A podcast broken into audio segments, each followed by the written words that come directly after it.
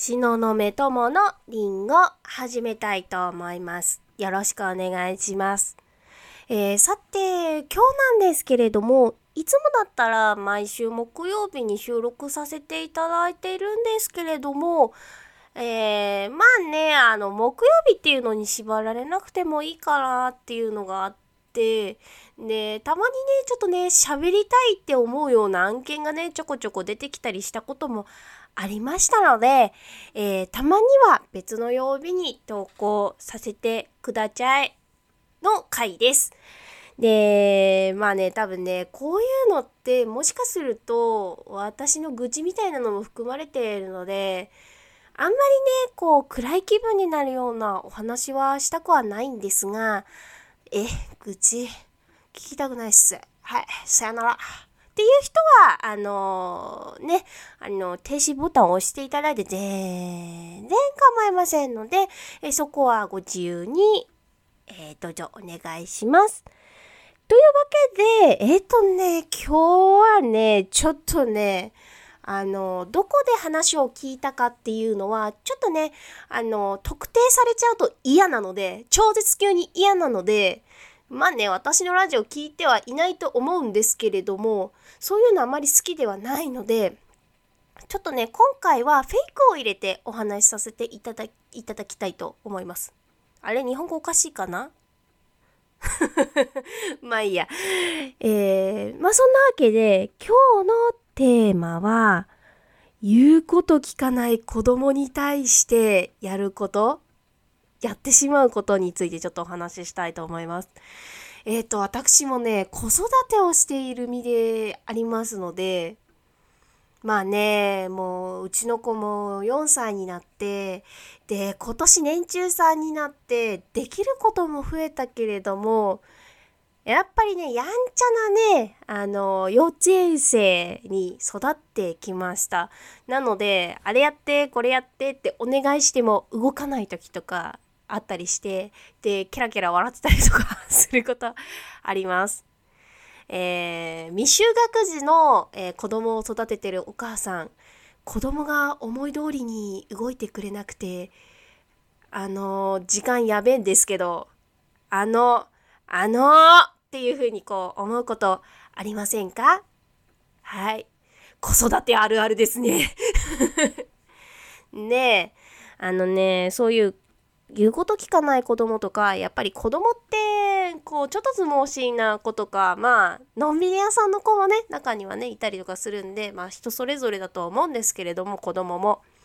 だけどやっぱりこうね大人の事情とかでこう動いてもらわなくちゃいけない時って結構あるじゃないですか。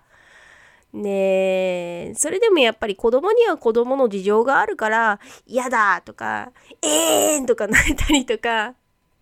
もうママなんて嫌いとかたまに言いますうちの子も。でそうなってくるとこっちもイラッとしたりとかうっってこうと傷ついたりとかするじゃないですかやっぱりねこうね子育てって本当にね仕事よりもハードだなって思う時ありますでそういう子供に対してあのねちょっと私聞きたくない話を聞いちゃったんですよ。ちょっとある場所で。ねえこれ結構あの社会問題にもなってるかと思うんですけどやっぱりそういうこうねやら子供ってやらかす時もあるんでしょうがないんですけどなんかそういうことをやっちゃったことに対子に対してあのお尻ペンペンしたりとかげんこつしたりとか平手打ちをするとかなんかそういうことをこう子育てでしてきたっていう話をちょこっとね聞いたことがあって最近。それ聞いてうわおぞましいって言って今も話してきてちょっと気持ち悪くなってきてるんですけど、えー実は私もねあの私自身が、えー育った上でちょっと手挙げられてたりとかどこかに閉じ込められたりとかっていう風にこう育てられた人間なんでそういうのぶっちゃけ抵抗ある人間なんですね。でまあ大人になってみるとやっぱり子育てのこう過酷さっていうのも分かってきたんでまあしょうがないかなこうカッとなるのはしょうがないかなっていうのはもう分かってきたんですよ。だけどこう平気でなんかこうねあの子供の ズボンをひんむいてお尻出してそのそのな生のお尻をペンペンしちゃうとかいつの昭和の話だよっていう話をちょっと聞いてでもまあちょっと話も飛ぶんですけどえー、っとねまあね子供をねちっちゃい子供を平手打ちする人とかもね生で見たことあるんですよ。うわーきついなーと思ってでわかるんですよカッとなるのは。だけどやっぱり子供に対してなんでねなかなかねこれ難しいなーってやっぱり思っちゃうんですよね。なんでかっていうとその今のその子育ての状況っていうのがちょっと異常な状態なんですね。なんでかっていうと母親一人で子供を見るような状況っていうのが続いてるからなんですよね。だからそれを考えるとあカッとなっちゃうよねそうだよねっていうふうに私も思うこともあるんですね。うんなんだけどやっぱりでも子供に手あげるのは あんまりねちょっと教育上というか子供のその生育その育てる上であんまりよろしくないなとは私もねあの育ってきてる中でそれは重々感じているんでもう自分にも言い聞かせてはいるんですけれども私もカッとなっちゃう時があるんでいやーでもそれを当たり前だって語っちゃうちょっと神経はちょっとまずいですよね。うん。それにやっぱりこう気づくっていうのは大切かな。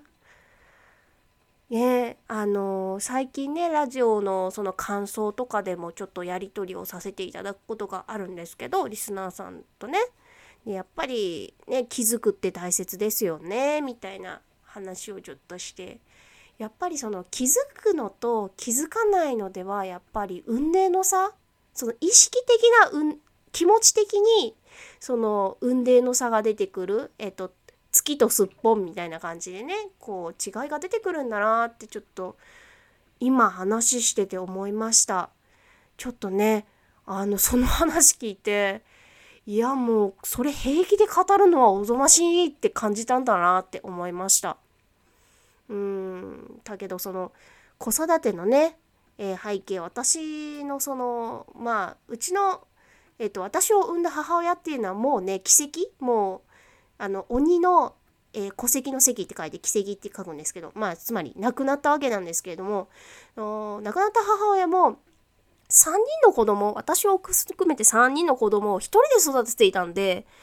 でそれでちょっとね精神的にねちょっと病んでしまったといいますか本当にもう精神病にかかってしまった人間なのでもうおそらくもう子育てが原因なんだろうなって私は思ってるんですけどねそう思うとやっぱり過酷なわけですよ。子供をあの母親だけで育てるっていうのはだいぶねそういうのをねなんか認識するのかなり日本は遅れているよなっていうのは子供を育てていて私は常々感じております。まあそんな感じで今日はここまでにしましょうか。結構ヘビーな話題になってしまいましたが、はい、まあね、ヘビーだよね。うん。ね、あのー、うちら人間なんだけどね、猿みたいな子育てをしろって言われてるんでね。で、猿って、あ、話、あ、ここまでしようって話し飛んだんですけど、猿って子供一人育てるまでに、あの、4年間の時間を費やすらしいんですよ。で、子供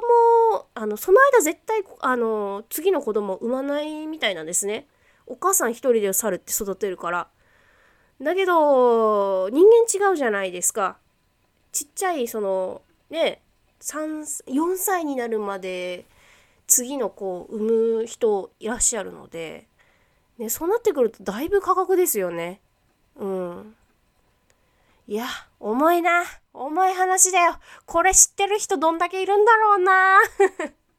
まあそんなわけで今日は終わりにしたいと思います。さらっと終わりにしよう。もう、うん、これ語るとね、多分ね、一日中話していられる。はい。えー、今日は告知なしにしよう。なんかあの告知する気ないから。はい。じゃあ今日はここまで。バイバイ。またね